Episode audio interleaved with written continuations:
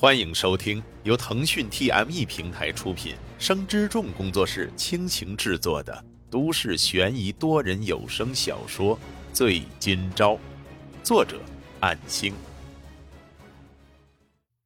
第四十章，没有再去思考太多复杂的事情。沈今朝打电话给老纪，然而老纪也没能找到刘梅。简单说了下情况以后，老纪听完也变得漠然。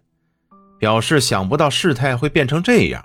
既然已经报警了，那么就只能交给警方去处理。希望刘梅平安无事。现在首要的是回到店里照顾小奈。沈金钊在骑车回去的时候想了很多，有一种莫名的不安萦绕在心头，似乎刘梅今晚的突发状况与自己有关，只希望不会是因为自己而牵连到刘梅。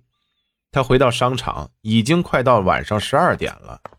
在门外平复了心情之后，刚把厨房的铁门打开，想露出笑容对乔可奈说点什么，却看到他已经趴着睡着了，手上还紧紧攥着那张硬盒纸，上面写有高歌的电话号码。桌上有几滴水渍，与他脸蛋和眼眶上的泪痕相连，显然是因为慌张与孤独而哭泣，哭累了。自然就睡着了，而且还是刚进入深度睡眠的样子。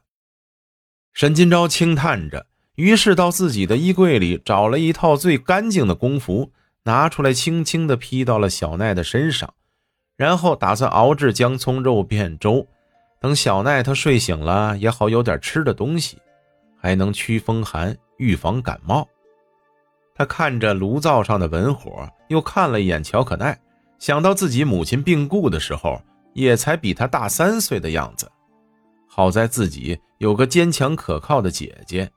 然而乔可奈呢，只希望刘梅能平安无事，不要发生任何的意外，否则本来就是单亲之家的她，今后将会非常的凄凉。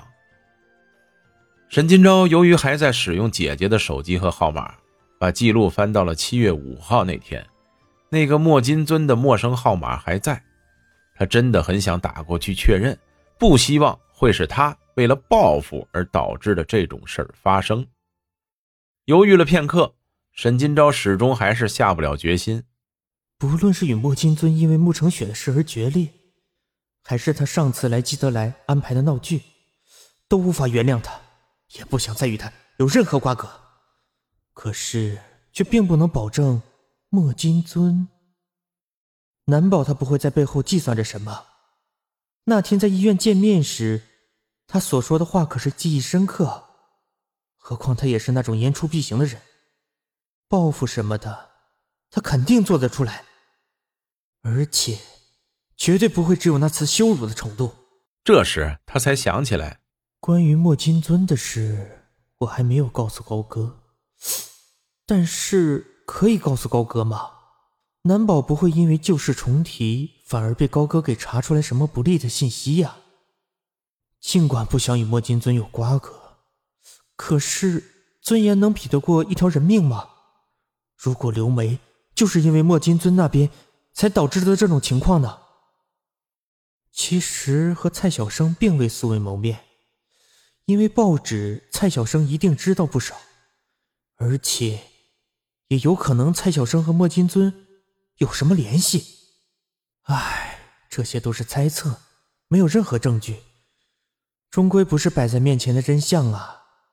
或许是受到高歌的影响，突然也变得唯物论了。没有证据，怎么都不能相信。可是那天刘梅给的化验报告，不就是证据吗？而且这些作为证据的东西，却又被高歌给否定。他的思维方式到底……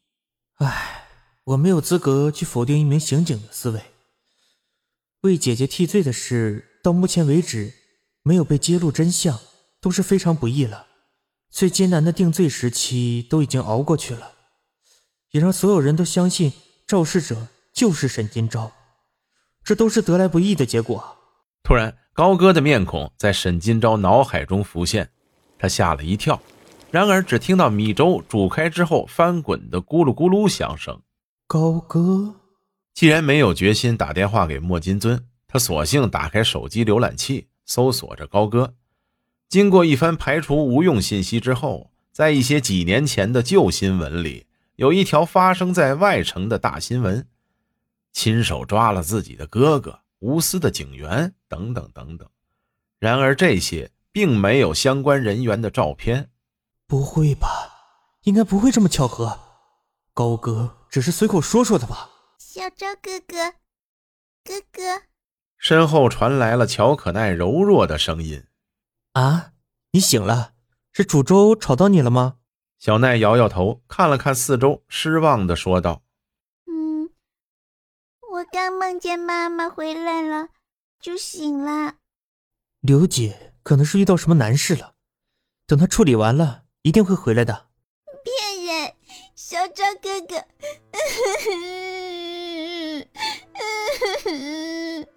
小奈说着说着就哭了起来，接着颤抖的哭着，继续说道：“妈妈不会一声不响就丢下小奈的，她是不是出什么事了？”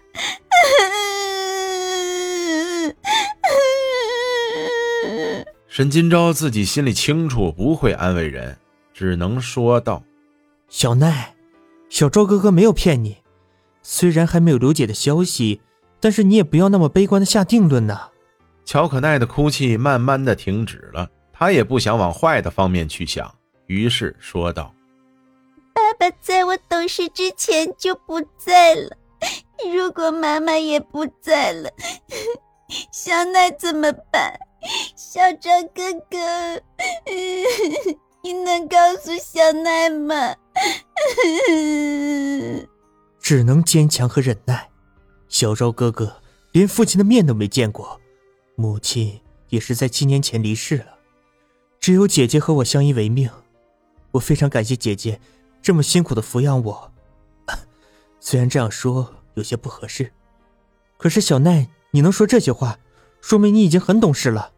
相信你也能变得更坚强。乔可奈没有再说话，只是走过去搂着沈金钊的手臂，尽可能的忍住不哭。如果不会的，小奈要有信心，刘姐会平安回来的。